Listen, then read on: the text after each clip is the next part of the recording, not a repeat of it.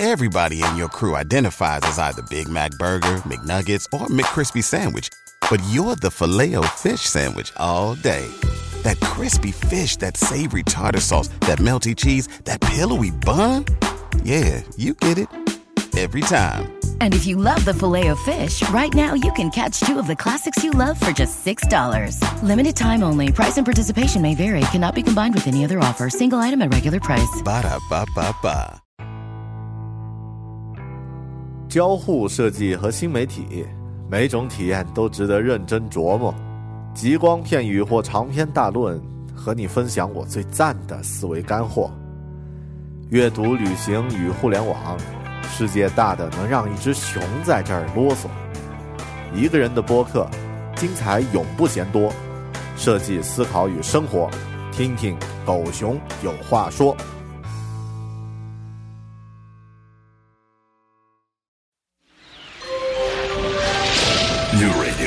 到 FM。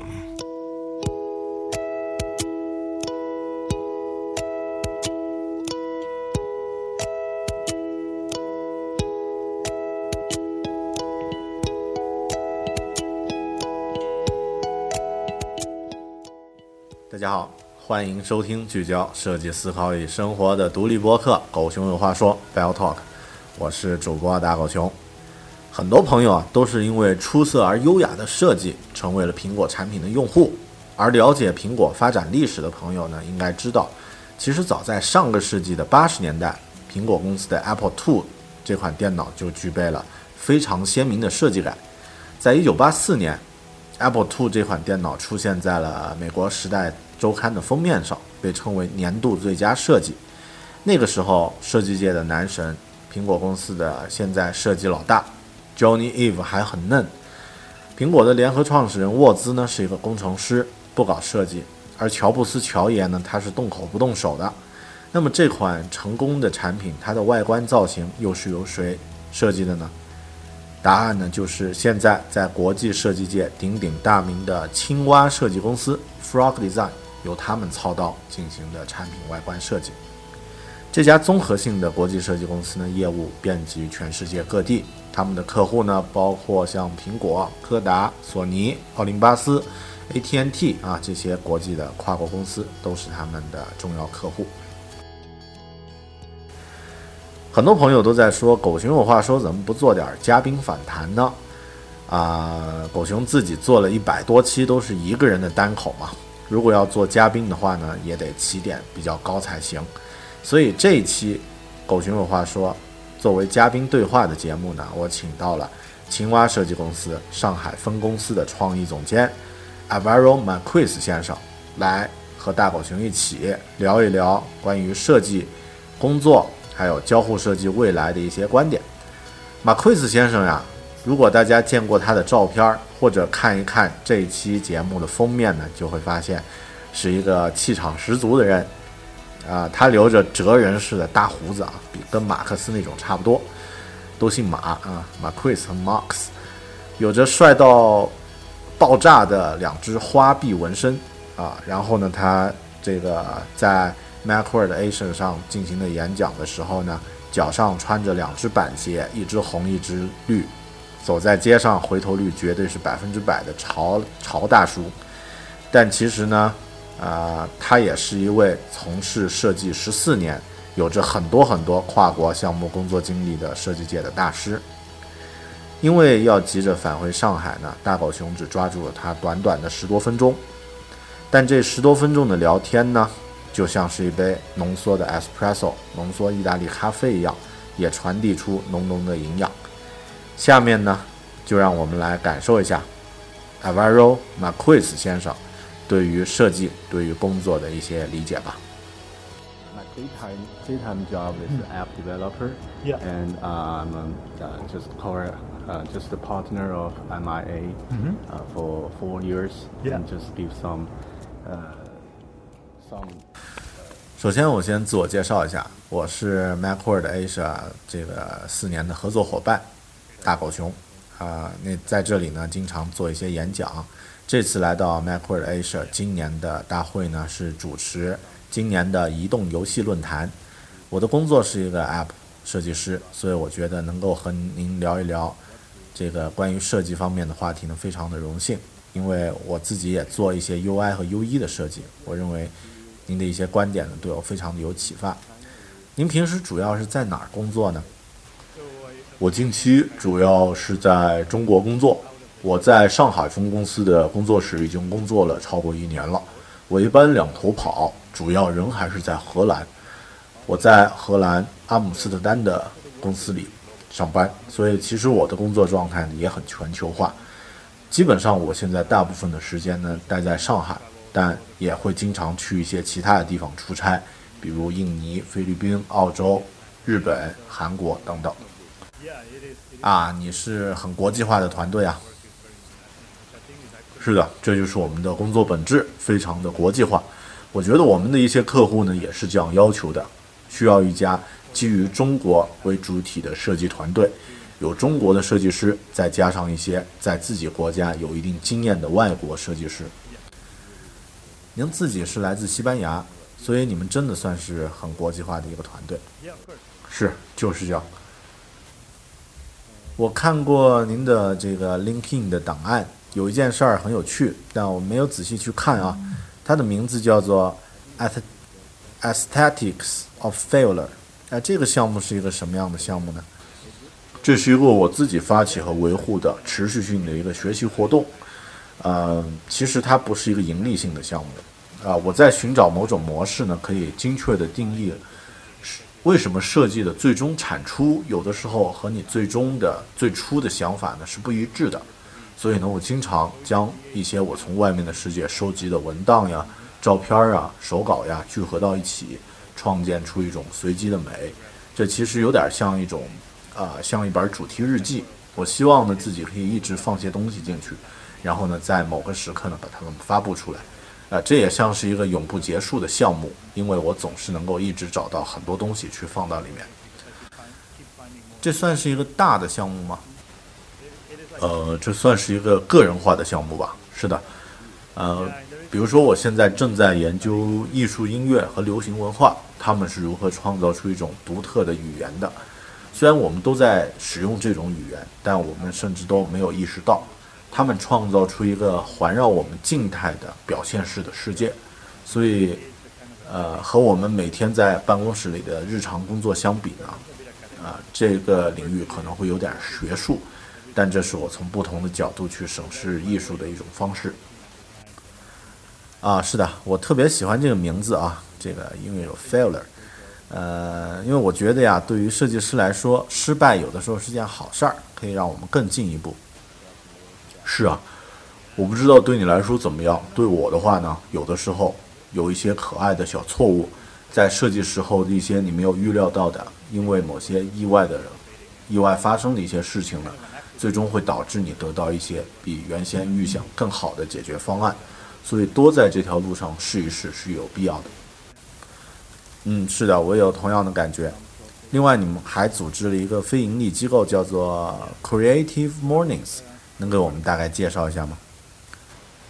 嗯，我是在阿姆斯特丹的这个 Creative Morning 这个活动的一个创始人。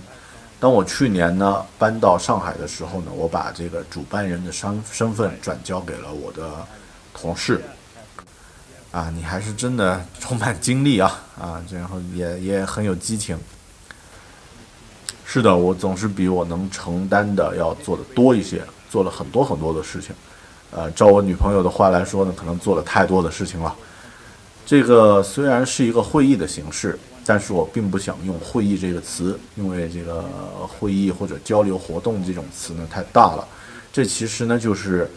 组织一些做设计的朋友，每个月早餐的时候呢聚一下，聊一聊自己正在做的事情。在我们去上班前呢，八点到十点的这个时间段呢，聚在一起聊上一会儿。整个组织呢由一些设计师或者是创意行业的人们组成，每个人呢来分享二十分钟，讲讲他们正在做的事情，他们对什么感兴趣。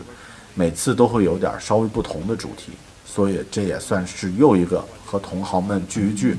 喝杯咖啡，在一天开始的时候有一场不错的谈话，然后呢开始一天的工作。我们想把我想把这个活动搬到上海来，但现在还在考察一些后勤的情况。嗯，可能在不久的之后啊，你会实现的。是啊，我也很希望在将来我可以这么做。嗯，问一个关于设计的问题，您怎么看近几年的 U 一和 UI 设计的趋势呢？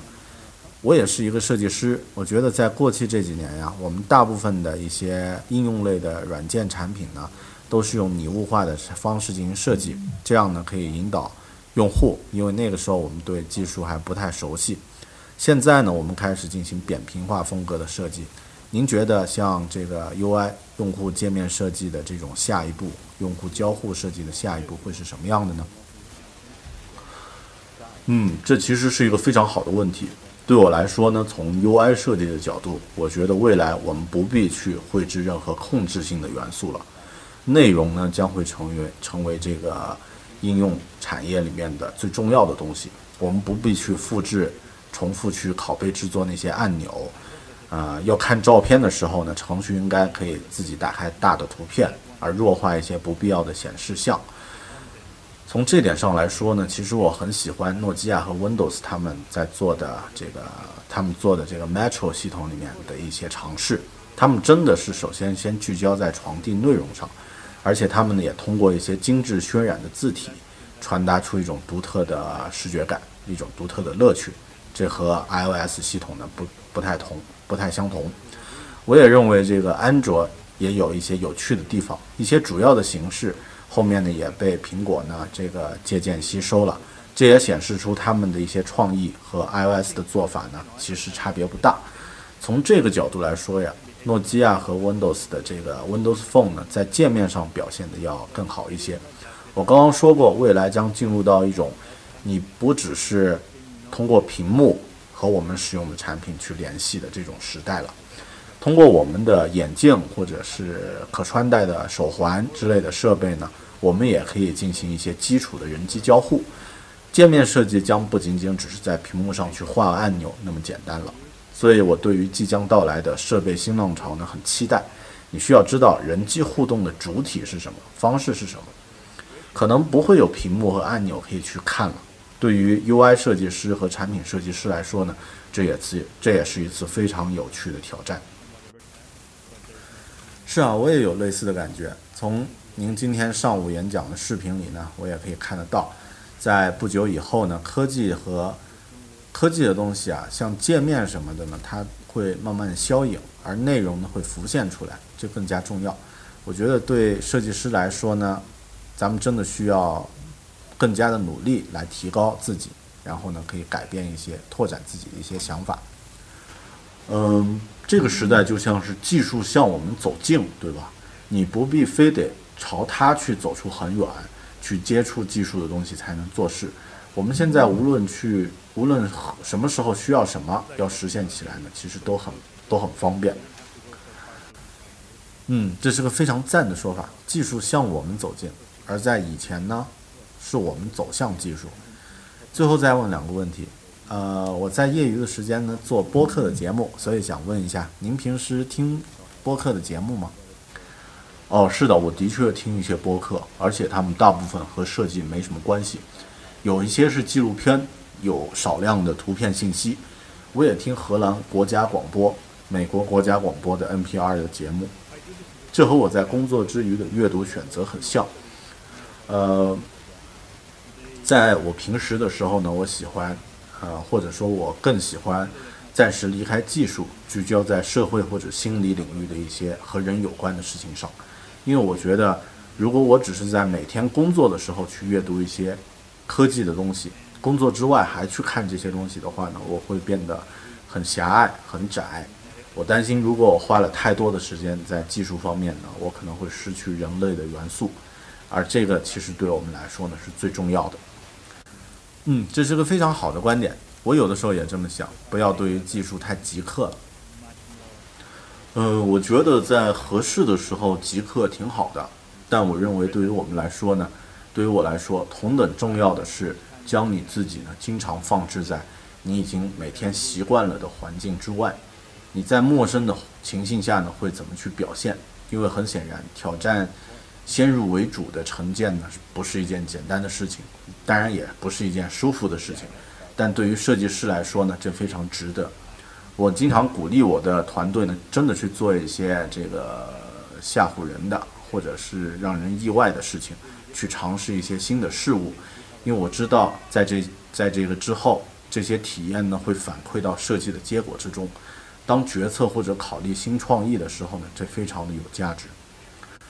嗯，是的，离开自己的舒适圈，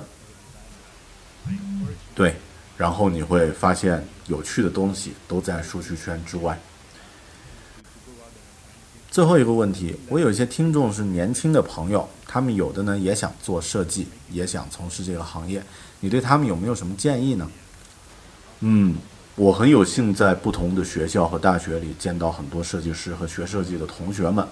我必须说，我真的被很多中国同学的作品品质呢吓到了。有的是因为他们的思考过程，有的是因为他们在渲染上的这个质量，有的呢是因为他们对工业设计的模型的这些控制都很让人惊叹。我也很激动，因为目前的中国拥有完全消化和包容一流设计作品的这种市场和体量。有着像小米呀、微呃新浪微博呀、百度呀这样大体量的客户公司，我觉得之后呢，在新的服务方面呢，还有着巨大的潜力，而且呢，不只是局限在中国，他们真的都会很不错。我不认为要成为一个优秀的设计师呢有什么捷径可言，只有努力，就有这一条。唯一的建议呢，就是如果可能的话呢，到处。就去世界各地去工作，而不仅仅是在中国，去体验一些不同的项目，比如说去接一些，呃，在泰国、英国、瑞典、加拿大这样的一些地方的客户的设计项目吧，因为这些都是完全不同的人，他们的工作方式呢也完全不一样，最终当然目的仍然是设计，但这是一幅更大的画面，这是这是一呃这是一种更更广的体验。设计呢，不仅仅只是一种途径，设计是关于你如何与人沟通交流，你们如何共同做出决策。这是我对这些年轻的设计师给出的最好的建议：走出去，去吓唬一下这个世界吧。哇，太棒了，非常的有启发，非常的感谢您腾出时间来接受我们的这个采访，谢谢。good good interview for me and uh, also very good uh, how to say uh, inspiration. Thank you. For, for us. Thank you. Thank, Thank you so much for your time and Yes. thanks for the interest. Thank you for your time.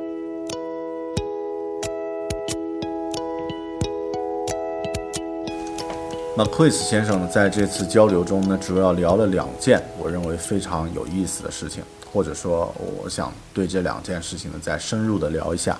第一呢，未来的设计 表现内容是王道；第二呢，设计师最需要的呢，其实是多样化。青蛙设计毫无疑问是设计界第一流的公司，他们对科技和世界发展的趋势呢，也有着深刻的理解。对于我们现在的一些数码产品的用户来说呢，硬件产品本身呢，就是一件值得去爱护、珍惜的东西。但这个趋势呢，已经在发生变化了。在一零年的时候，如果你手上拿着一只最新款的 iPhone，就足以吸引很多人的眼球；而在现在，很多更多的人呀，关心的是拿这个设备去做什么，去创造什么，去存储什么。内容开始比实体要重要了。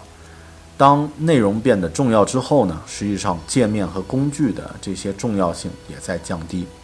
比如说像在刚刚的访谈中提到的拟物设计这个风潮，其实最初就是为了解决人们在一开始使用全屏幕手机的那种不适应感，而这个阶段当然现在已经培养完毕，所以呢，像 iOS 七 Metro 这样的系统出现呢，扁平化也成为 UI 设计的一个一种标准。这其实并不是什么求新的风潮，而是一种让框架式的东西尽量退去，让内容东西尽量浮现的这样的一种理念。这当然是个很棒的趋势。其实对于设计的要求呢，也会变得更大一些。设计不再只是去把按钮和图标做漂亮，把 icon 做的精美，而是也需要去站在表现内容的角度去思考问题。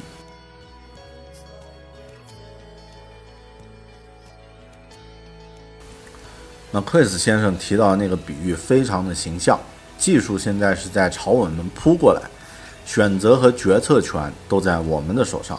在以前呢，是我们人扑向技术，去仰望那些高科技的产品。是的，这是个个人将越来越比科技产品重要的时代。科技产品其实会变得越来越越轻，科技这个元素呢会变得越来越轻，所以这也是一个变化巨大的时代。我在以前的节目也曾经说过，我们所处在这个时代的巨变呢，其实完全不亚于农业革命和工业革命的时代。大量固有的东西都在土崩瓦解，甚至是一些才出现了没多少年的一些东西呢，都现在被科技和互联网的竞争者们取代了。比如说，新闻联播每次严肃的想要聊点什么东西，都会成为一个网络笑话，而成为笑话都还算好事儿。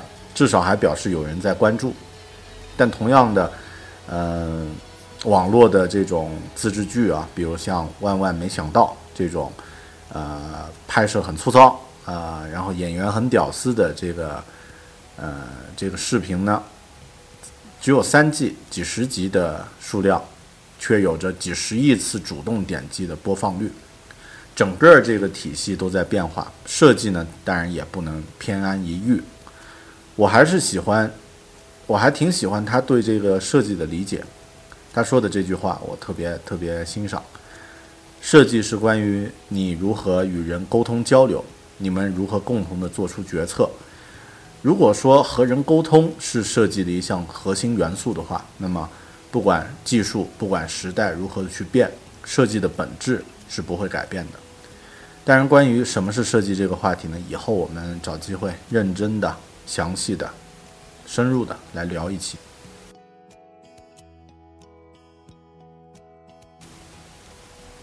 关于第二点，设计师最需要的是多样化。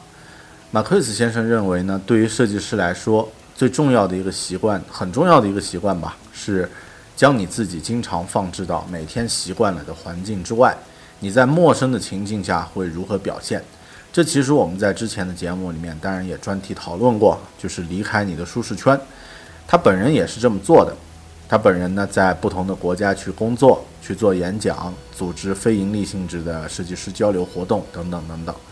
如果我们大家每个人作为一个设计师的角色，其实也可以想一想，你能不能去尝试离开自己已经熟悉的领域和环境呢？如果你擅长做平面设计，那么可以试一试工业设计；如果你擅长实体材料，那么可以试试挑战一下数码软件的界面设计。哪怕你的这种跨界的尝试完全不成功，至少你也可以收获一些不一样的经验还有体验，而这本身其实对设计师来说就是宝贵的收获了。设计师需要多样化，这既是指工作领域方面，也可以指真实的不同的环境。像我自己每一次外出旅行的每一次体验，其实都是一次宝贵的学习实践。在不同的国家和地区呢，你都可以获得不一样的如何通过设计利用合适的资源来解决问题的绝妙案例。其实这这种对多样化的需求呢，我觉得不只是只有设计师需要，而是我们每个人在生活中呢，都需要这样的一种对自己的挑战。试一试多样化，所以尝试去挑战一些自己不太熟悉的领域，你一定会有着很多不一样的收获。当然要合法的，然后要去做那些不会伤害到别人和自己的事儿啊。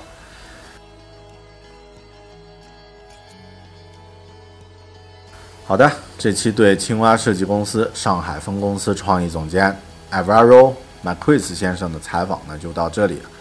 希望能够对你有一点帮助。接下来呢，我会把采访的原始录音再放一遍，供有需要的朋友们收听。也请大家继续关注大狗熊的播客《狗熊有话说》。如果有什么需要交流的想法，或者你有一些对于节目不一样的理解和见解呢，欢迎通过微信和微博和我联系。我的微信“狗熊有话说”五个字，啊，搜索就可以找得到了。我的微博呢，呃，新浪微博 i 大狗熊，i 大狗熊，啊，然后呢也可以，但是收听呢可以在呃微信，可以在呃 New Radio，可以在苹果的 Podcast，也可以在荔枝 FM 这些应用和服务里面呢收听到我的节目。啊，另外呢，大家如果对青蛙设计感兴趣的话呢，也欢迎在新浪微博上关注一下青蛙设计的官方账号 Frog Design。F O F R O G D E S I G N。顺便说一下，在这一周，也就是九月九号北京时间九月十号的凌晨一点呢，这周的周三，呃凌晨一点呢，苹果公司将会召开它今年的新品发布会，呃，可能会有很多不一样的东西会诞生哦，会会亮相哦。大狗熊呢？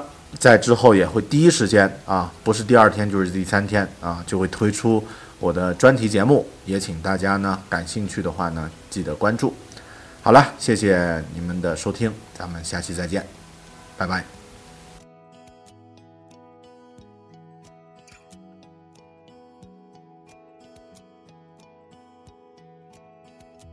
Daytime daytime job is app developer. Yeah. And um, um, uh, just core, uh, just a partner of MIA uh, for four years. Yeah. And just give some uh, some uh, uh, speech about uh, app, and this time it's about game. Okay. So uh, I think it's a very good opportunity and to, to communicate with you. Yeah. And because uh, I also do some user design, user interface Mm-hmm. design, and uh, structure design. So I think uh, what you've just said is uh, great inspiration for me. Mm-hmm. Thank you. Thanks. And, uh, where, where do you uh, usually work in, in China or in Uh, uh, USA? So I, I've been working in China, Uh-huh. or, or, or I've been working out of the Shanghai studio for a bit longer than a year. I used to come back and forth, Uh-huh. and I was based in the Netherlands, in, in our studio in Amsterdam. Oh, Um, Amsterdam. And, and so, so, so the work is pretty global Uh-huh. in the sense that even though I spend most of the time my, my time in Shanghai, Uh-huh. there's a fair amount of travel to other places like you know Mm-hmm. um, Indonesia, the Philippines, Wow. Australia, Japan, Korea. So our International group. yeah, it is. It is. It is. The nature of our work is very international, which I think is actually what some of our clients are looking for. Somebody who is on the ground in China Uh-huh. that has, you know, uh, uh, Chinese designers, but also foreign designers, and that have uh, some experience of what is going on in the region. Okay. So that is, And you, you, you come from Spain, so Yeah, it's really uh, international team, Pretty much, teamwork. yeah. I have to check the, the questions. yeah, of course. Yeah. Uh, I'll prepare some. Uh, I've checked your LinkedIn uh, profile, Mm-hmm. and there is a very interesting uh, saying about. Uh, I didn't read it very carefully. Yeah. Uh, aesthetics, aesthetics Aesthetics of failure. yeah. Is it project or something? Yeah, there is a uh, continuous study that I, I Uh-huh. run basically, and I'm looking for uh, certain patterns that define a specific aesthetic Mm-hmm. condition when the outcome of the design is not expected. It's not what it was intended to be. So, so it creates some kind of beauty by randomness. Mm-hmm. Uh, that is what I'm collecting in a, in, a- in a series of our writings, in a series of photographs of Mm-hmm. you know documents that I collect from from the outside world. So it is almost like a th- thematic diary that I'm hoping I can put together and and, and put out in the world Mm-hmm. uh, at some point. But uh, it's like a never-ending project because I keep find keep finding more and more and more input. Oh, it's Uh, a huge project. It, it is like a personal, yeah, personal Uh-huh. project. So. With a big, a big view of it. Yeah, and there is, you know, I'm, I'm studying a little bit from a formal point of view, different influences in, in, in music and in art and in pop culture and in the products that we use, and,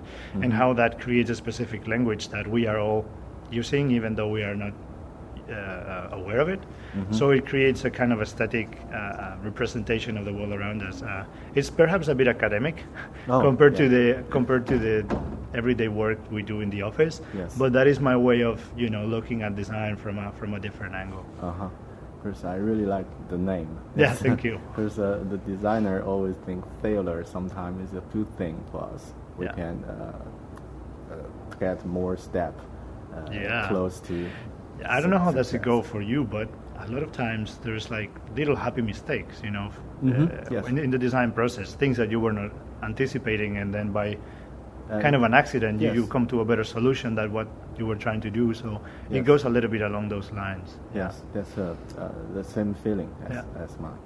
And you also has a non-profit in- initiative, uh, Creating Mornings. Yeah. Creative Mornings. So I was uh, I was part of the the, the, the founding partner of Creative Mornings in Amsterdam. Uh-huh. But when I moved to Shanghai uh, last year, I, I, I passed on the the host Mhm. hat to my colleagues. Wow. Uh, You are to my- really- to my you're, you're really energy Yeah. passionate. Yeah, pretty much. Yeah, so I'm, I'm always doing a lot of. I cannot really stand still. I'm always doing a lot of things, uh, almost too many things, according to my girlfriend. So, Mhm. um, this is basically a series of hosted. Um, I, don't want to say conferences because the, the word conference is way too big. It's just some some breakfast Yes. once a month in which we would get together from eight to ten in the morning before going to work, Yes. and and just you know grassroots initiatives. Some other fellow designers or creative people Mhm. or whoever is working in the innovation space Mhm. would share for 20 minutes a little bit of what they're doing and what they're passionate about. And every month there will be a different theme, Mhm. like you know a, a different little flavor. So it's just another excuse to get together with some of your fellow colleagues and drink some coffee in the morning and Mhm. see a very nice talk and then go uh, and have a nice day at work. I was hoping I could um, bring that to Shanghai, but I'm still trying to figure out the logistics of, of Yes. making that a reality. Yes, it's, uh, maybe in the future. Yeah, maybe in the future. I hope I can do that in the future. Yeah. Um, and uh, how do you think about user experience and uh, user interface design in, in the in the nearly future? Because uh, I, I, I, as a designer, I think uh, Yeah. uh, lost uh, the in the, in past a few years uh, Yeah. before uh, we just do some. Uh, I, I always can't speak the, the name of it. Skiro morph. Yeah, skeuomorphic. Yeah. Skeuomorphic. Yeah. Mm-hmm. I think it's a, a guide to, to people we, we don't familiar Yeah. with the Yeah. uh, technology and uh, Yeah. so so we use this to, to guide us and now it's a flat flat design what do you think Yeah. uh, the step or the future Yeah. uh, So that's a very good question, actually. Mhm. Um, I, for me, I hope that the future becomes, uh, from a UI perspective, Mhm. that one in which we don't have to draw controls anymore. That the content Oh, yeah. is the king of the application or the service that you're using. So Uh-huh. uh, we don't need to replicate buttons because we know that if we just go straight to the photo, that will do. That will open the photo in big size, or the Yeah. thumbnail will become smaller, or whatever that application does. Um, so in that in that regards, I like what uh, what Nokia and Windows were doing with their with their Metro Mhm. uh, system because they were really focusing on delivering content first and taking a very different approach, very typographic, beautifully rendered, Mhm. creating a custom font just for that OS. Uh, yes I think uh, you know Android has some interesting things, Mhm. as in certain behaviors that Apple has adopted later, which you know does demonstrate that they were a good idea. Mm-hmm. But it is not that different to what iOS is doing. So from that standpoint, Mhm. I think Nokia is a better uh, Windows phone. I should say it's a more a better disruptor of the space. Yes. Um, having said that, going forward, I think the future goes into you know wearables that don't have a screen. Uh, Mhm. we need to start to relating to our products and the services we use through our glasses, through our wristbands, Mhm. through basic controls that are then again a bit more about the industrial and the software integration and not just on display and buttons. So Yes. I'm pretty hopeful for this new wave of devices in which you know you need to communicate with whatever and Yes. perform whatever task, Yes. but there's no screen and no button to read. So Yeah. uh, that's going to be a very interesting challenges for for uh, the UI designers and Uh-huh. interaction designers. Yes, it's, uh, it's the similar thinking I, I also have because what, what I just see uh, from your video, Mm. it's just like a movie in uh, her Yeah. in a movie, Yeah. and it's just like the same feeling. Yeah. Uh, technology and interface fade away, Yeah, and exactly. uh, the content and the communication with people just come out. surface, That's more important. Yeah, totally. So as a designer, we think uh, I think we would also need to improve really hard Yeah. to, to, to change to change our Yeah. mind. It's like the technology is coming closer to us, right? We don't have to go so far to reach out and do things. It's Yes. getting more and more comfortable Uh-huh. uh, approaching us whenever we need it. So Yes, that's a very good thing. technology just come to us. Uh, in the in the past, we, we come have to to, come to it, yeah. the technology. Yeah. And uh, of course, you don't have enough time. That is the uh, two last questions. And uh, uh, of course, I, I uh, in my spare time I do some independent, independent podcast. Okay. Uh-huh. cool. So do, do you listen some podcasting? I do listen to some podcasts, but um, they're mostly actually not about design. Yeah. Uh, they are documentaries and basically little ethnographic pieces, if you if you will. Uh, so there's a couple of them from the from the national uh, Dutch radio, and another one from NPR from uh, from the U.S. NPR, national yes. uh, national radio, and so. I think it has to do also with the things that I read when I'm not reading for work.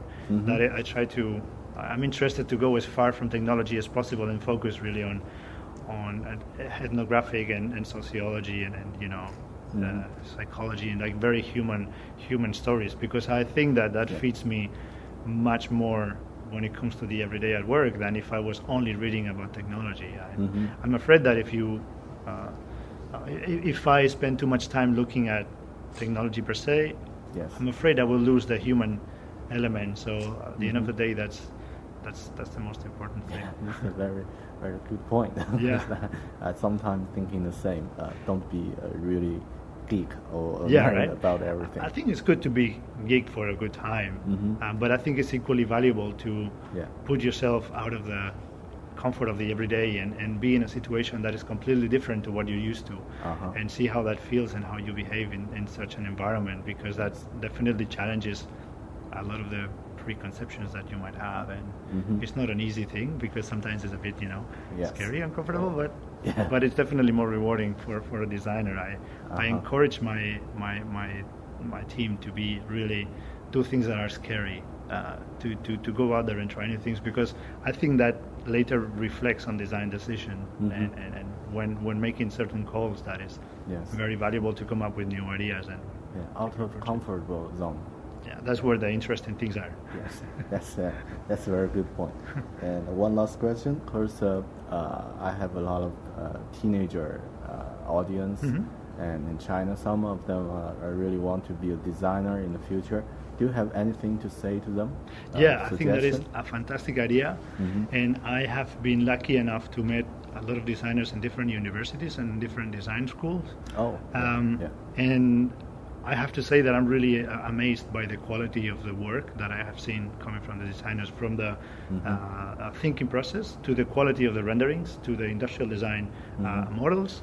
Um, it's been truly amazing, and, and I'm really excited because uh, I think the capacity for China to create high level design when these guys are already getting used to the standards of the Xiaomi or the Weibo or Baidu, um, I I can only see a lot of good potential for incredible new services that will basically take over not just China but it will permeate because they're, they're really uh, really really good and work very well.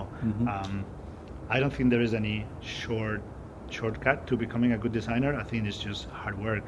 And my only um, my only advice would be, if they can, to work uh, everywhere, not just in China, but to experience what it means to deliver a project for, uh, I don't know, for a client in, in Thailand or for a client in the Yes, UK, for a client in Sweden, or for a client in, in Canada, because they are totally different people Make and totally different ways of working, and it's still design ultimately, but then it really completes the picture of, you know, design is not just a one-way thing. It's about how you uh, communicate with other people and how you come to decisions together, and that's that's the best asset for for a young designer starting Mm-hmm. just to go out there in the scary world. yes. yes. Wow, that's a very, uh, very, very good, good interview for me, and uh, also a very good, uh, how to say, uh, inspiration. For, Thank you. For, for, for us. Thank you. Thank, Thank you so much time. for your time, and Yes. thanks for the Thank you interest. for your time.